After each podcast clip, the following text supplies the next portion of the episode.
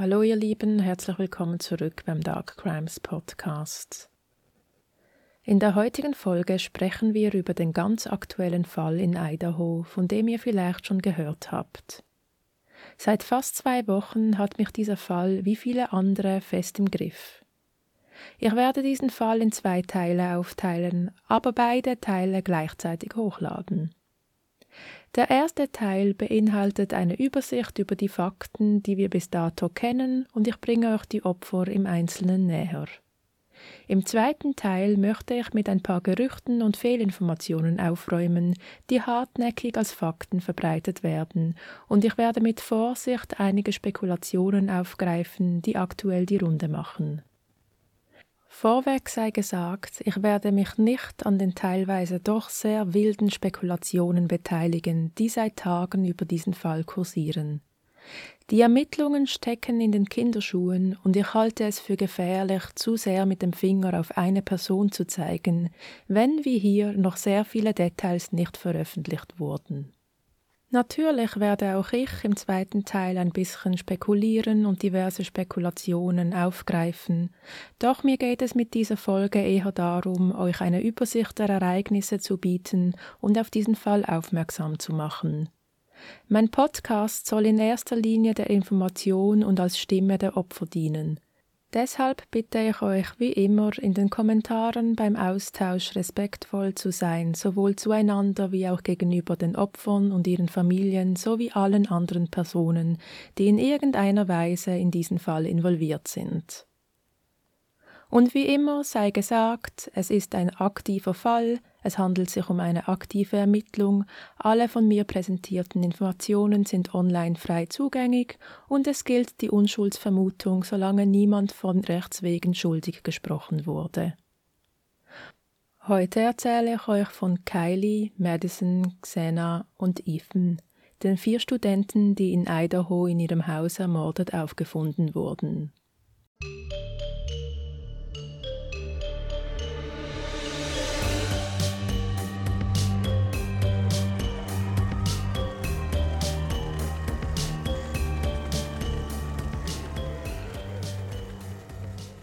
Crimes Podcast. Der heutige Fall führt uns nach Moskau, Idaho. Mit über 25.000 Einwohnern ist die Ortschaft für amerikanische Verhältnisse klein und idyllisch. In Moskau befindet sich die University of Idaho, weshalb der Ort hauptsächlich als Studentenstadt bekannt ist. Dort ist hinsichtlich Verbrechen nicht viel los. Um genau zu sein, ist der letzte verzeichnete Mord über fünf Jahre her. Die Anwohner und Studenten fühlten sich sicher. Doch dies hat sich vor fast zwei Wochen schlagartig geändert. In der Nacht von Samstag, den 12. auf Sonntag, den 13. November 2022, wurden vier Studenten in ihrem Haus ermordet. Das Haus liegt circa zehn Minuten Autofahrt von der Idaho-Universität entfernt in einem Quartier, in dem sowohl Studenten wie auch langjährige Anwohner Moskaus leben. In dem Haus lebten fünf Studentinnen zusammen in einer Wohngemeinschaft.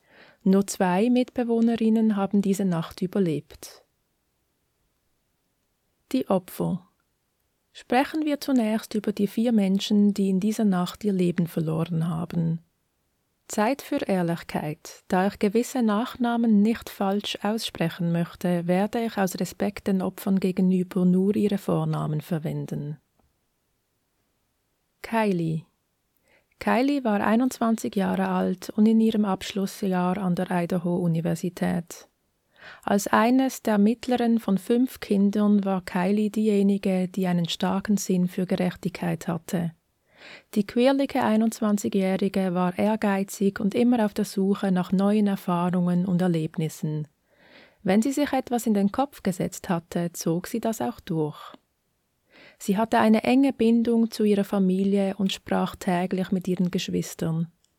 Sie und die ebenfalls ermordete Madison waren seit Kindheitstagen beste Freundinnen. Kylie war außerdem Mitglied der Studentenverbindung Idaho Alpha Phi. Sie war die Tage vor den Morden bei ihren Eltern zu Hause zu Besuch, Sie war die Tage vor den Morden bei ihren Eltern zu Hause zu Besuch, entschied sich jedoch nach mehrmaligem Hin und Her überlegen, nochmal ein paar Tage respektive Nächte in Moskau mit ihren Freundinnen zu verbringen, bevor sie in der Woche nach den Morden endgültig zurück zu ihren Eltern fahren wollte, um dort Thanksgiving zu verbringen. Sie hatte sich die Tage zuvor ihr erstes Auto aus eigener Tasche bezahlt und freute sich so sehr darüber, dass sie nicht bis nach dem Urlaub warten wollte, um das Auto ihren Freunden zu zeigen. Madison Die ebenfalls 21-jährige Madison, die von ihren Freunden Maddie genannt wurde, war ebenfalls in ihrem Abschlussjahr an der Idaho-Universität. Bald hätte sie ihr Marketingstudium abgeschlossen und war ebenfalls Mitglied einer Studentenverbindung, der Pi Beta Phi. Dort war sie für den Social-Media-Auftritt der Studentenverbindung zuständig. Freunde von Madison beschrieben sie als lebensfrohe junge Frau, die das Positive im Leben sah und gute Laune verbreitete. Sie und Kylie waren wie erwähnt seit Kindheitstagen beste Freundinnen. Die beiden waren so eng miteinander, dass beide in der Familie der jeweils anderen als zusätzliches Kind angesehen wurden. Als eine von Kylies Schwestern heiratete, waren sowohl Kylie wie auch Madison Brautjungfern. Es war also nicht verwunderlich, dass die beiden während ihres Studiums unter einem Dach lebten, zusammen mit ihren anderen Freunden. Sena die 20-jährige Sena war im vorletzten Jahr ihres Studiums und studierte wie Madison Marketing. Sie war ebenfalls Teil der Wohngemeinschaft und wird als warmherzige, offene Persönlichkeit beschrieben, mit der sich alle gut verstanden. Sie schien der Typ Mensch zu sein, bei dem man schon beim Kennenlernen das Gefühl hatte, dass sie einen ewig kannte. Zusammen mit Madison arbeitete sie neben dem Studium schon seit langem in einem örtlichen Restaurant und war ebenfalls Mitglied der Studentenverbindung Pi Beta Phi. Sie war zudem in einer Beziehung mit Ethan und das bringt uns sogleich zum vierten Opfer. Ethan. Der 20-jährige Ethan war in seinem ersten Studienjahr an der Uni und studierte unter anderem Sport und Tourismusmanagement. Wie bereits erwähnt, war er der Freund von Sena und war nur ihr Übernachtungsgast in der Nacht, als alle vier ermordet wurden. Auch er war Teil einer Studentenverbindung. Er war außerdem ein Drilling. Seine Schwester und sein Bruder sind ebenfalls Studenten an der Idaho-Universität und sie waren es auch, die Ethans Eltern darüber informieren mussten, dass Ethan nicht mehr am Leben war. Kylie, Madison und Sena lebten zusammen mit zwei weiteren Freundinnen in einer Wohngemeinschaft in einem Haus nahe des Campus. Die Stunden vor und nach der Tat. Ich möchte hier nochmal erwähnen, dass viele Details Teil der Ermittlungen sind und bis dato nicht veröffentlicht wurden. Was den Ungeduldigen unter uns, inklusive mir, nicht gefällt, ist gleichzeitig genau der Schachzug, den man von korrekten Vermittlungen erwarten sollte.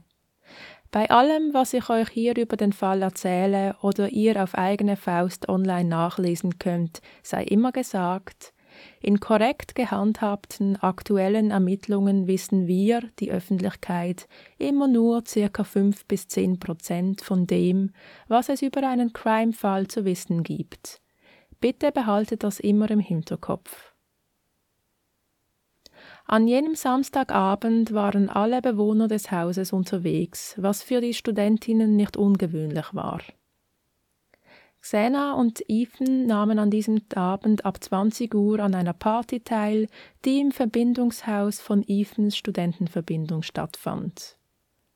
Kylie und Madison gingen an diesem Abend gegen 22 Uhr in den Corner Club, einer unter Studenten beliebte Sportsbar in der Innenstadt.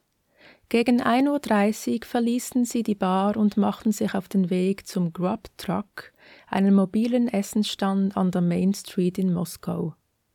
Sie kamen dort um 1.40 Uhr an, was unter anderem durch Bildmaterial eines Livestreams verifiziert werden konnte, welcher durch den Essensstand auf Twitch gestreamt wurde. Auf diesem Video sieht und hört man teilweise auch, wie Kylie Essen bestellt und die beiden auf das Essen warten. Der Food Truck ist eine beliebte Zwischenstation für Studenten auf ihrem Heimweg und entsprechend war auch an diesem Samstagabend viel los. Auffällig auf diesen Aufnahmen ist ein junger Mann, der gleichzeitig mit Maddie und Kylie ins Bild kommt. Zu ihm kommen wir später noch. Nachdem sie ihr Essen erhalten haben, verschwinden Kylie und Madison aus dem Sichtfeld der Kamera und wir wissen nun, dass die beiden durch eine Privatperson nach Hause gefahren wurden. Sie kamen laut Polizei um 1.45 Uhr morgens zu Hause an. Zeitgleich kamen auch Senna und Ethan zu Hause an. Am nächsten Tag, dem Sonntag, 13. November 2022, ging um 11.58 Uhr mittags der Notruf bei der Polizei ein, welcher die Entdeckung der Opfer und die seither aktive Ermittlung nach sich zog. Die Ermittler fanden Kylie, Madison, Xena und Ethan ermordet im Haus vor. Die spätere Autopsie bestätigte, dass alle vier mit einem großen Messer getötet wurden. Die anderen zwei Mitbewohnerinnen überlebten, der Notruf wurde vom Handy einer dieser Mitbewohnerinnen getätigt. Kylies Hund, welcher zu diesem Zeitpunkt bei ihr und nicht bei Ex-Jack die war, fanden die Ermittler unversehrt vor. Er wurde zunächst in die Obhut des örtlichen Tierheims gegeben und später an Jack übergeben. Nach dem Fund der vier Studenten wurden sämtlicher Unterricht an der Universität von Idaho für den Montag gestrichen. Zunächst wurde den Studenten auf dem Campus sogar Hausarrest erteilt. Diese Weisung wurde jedoch innerhalb kürzester Zeit wieder aufgehoben, nachdem die Polizei der Universität mitteilte, dass es sich zwar um ein grausames Verbrechen handelte, sie jedoch nicht von einer unmittelbaren Gefahr für die Öffentlichkeit oder andere Studenten ausgingen. Bevor ich weiter erzähle, möchte ich euch noch Informationen zu ein paar anderen Personen geben, die in diesem Fall wichtig sein könnten. Online ist mir aufgefallen, dass insbesondere drei Männer für Verwirrung sorgen, da alle gleich oder ähnlich heißen. Deshalb hier ein paar Eckdaten, damit euch die gleiche Verwirrung erspart bleibt. Es gibt drei verschiedene Personen namens Jack. Um diese besser auseinanderhalten zu können, teile ich diese für euch in 1, 2 und 3 auf. Jack Nummer 1 ist Jack D., Kylies Ex-Freund. Jack D. kannte Kylie schon seit Kindheitstagen. Die beiden waren viele Jahre ein Liebespaar, bis sie vor kurzem eine Beziehungspause einlegten. Kylies Familie kennt Jack Day seit vielen Jahren und bekräftigt in Interviews, die beiden seien kurz davor gewesen, wieder zusammenzukommen. Kylie liebte Jack, der Grund der Trennung kennen wir nicht. Jack D. und Kylie teilten einen Hund zusammen, den sie während der Beziehung adoptiert hatten. Dies ist der Hund, der am Samstagabend respektive am Sonntagmorgen von der Polizei bei Kylie gefunden wurde. Jack Nummer 2 ist Jack K., Ethans Freund. Über diesen Jack Nummer 2 wird online immer wieder diskutiert, da er am Abend vor den Morden via der Bezahl-App Venmo eine Zahlung an Ethan getätigt hat. Jack Nummer 2 war außerdem der erste, welcher auf der GoFundMe-Seite für Ethan gespendet hat. Es gibt sogar Gerüchte, dass er die GoFundMe-Seite erstellt haben soll. Die beiden kennen sich höchstwahrscheinlich aus der Studentenverbindung, wir wissen es aber nicht genau. Jack Nummer 3 ist Jack S., der junge Mann auf dem Video beim Food Truck. Jack Nummer 3, aka Jack S., ist auf den Aufnahmen am Samstagabend zu sehen. Er scheint gleichzeitig mit Kylie und Maddie ins Bild zu laufen. Es ist jedoch unklar, ob die drei gemeinsam unterwegs waren oder nicht. Er fällt auf, weil er die beiden zu beobachten scheint und ihnen durchs Bild folgt, während die beiden von der Kasse zur Essensausgabe rüberlaufen. Er lebt in der Nachbarschaft der Studentinnen und wurde angeblich kürzlich aus einer Studentenverbindung geworfen, weil er Aggressionsprobleme hatte. Er hat Erfahrung als Jäger, was in meinen Augen in Idaho nicht unbedingt ungewöhnlich ist. Und dann gibt es da noch Jake. Jake ist Madisons Freund, der auch immer wieder online aufgegriffen wird. Von den Ermittlern wissen wir, dass diverse Behörden in diesem Fall ermitteln, inklusive das FBI. Wir wissen auch, dass Kylie und Maddie in dieser Nacht Kylies Ex-Freund Jack D mehrmals erfolglos angerufen haben. Zeitlich geschah dies zwischen 2.26 Uhr und 2.52 Uhr. Zudem sendete Kylie ihrem Ex eine Textnachricht. Die zwei Mitbewohnerinnen, welche nicht verletzt wurden, waren an jenem Samstagabend ebenfalls unterwegs und laut Polizeiangaben bereits um 1 Uhr morgens zurück im Haus. Seit der letzten Pressekonferenz wissen wir nun auch, dass zum Zeitpunkt des Notrufeingangs weitere Freunde der Studentinnen im Haus präsent waren. Diese wurden durch die überlebenden Mitbewohnerinnen angerufen und eilten herbei. Der Mitschnitt des Notrufs wurde nicht veröffentlicht und trotz mehrmaligen Nachfragens hat die Polizei deutlich gemacht, dass dieses Audio Teil der Ermittlung ist und es zum diesem Zeitpunkt nicht veröffentlicht werden kann. Mehr dazu und was ich darüber denke, dann im zweiten Teil. Aus den Pressekonferenzen wissen wir, die Ermittler glauben zu diesem Zeitpunkt nicht, dass eine der folgenden Personen in irgendeiner Weise in die Tat involviert sind. Die zwei Mitbewohnerinnen sowie die Freunde, welche von denen gerufen wurden. Jack Nummer 1, Jack D., der Ex-Freund von Kylie, welcher in jener Nacht von Kylie und Madison angerufen wurde. Jack Nummer 3, Jack S., welcher auf den Videos beim Essen holen zu sehen ist die Person, welche Kylie und Madison nach Hause gefahren hat. Dieser Name ist nicht öffentlich. Kommen wir zum Schluss dieses ersten Teils zu den Fehlinformationen, die leider im Moment fast unaufhaltsam kursieren. Ich weiß, dass es in solchen Crime-Fällen schwierig sein kann, Gerüchte und Fehlinformationen von Fakten zu trennen und leider tragen die Medien nicht viel dazu bei, um dieses Phänomen in Schach zu halten. Erstens. Die Opfer waren nicht geknebelt und aneinander gefesselt oder überhaupt gefesselt. Zweitens. Bei allen vier Todesfällen handelt es sich eindeutig um Mord. Die Fehlinformation, jemand der vier habe die anderen getötet und dann sich selbst, ist falsch.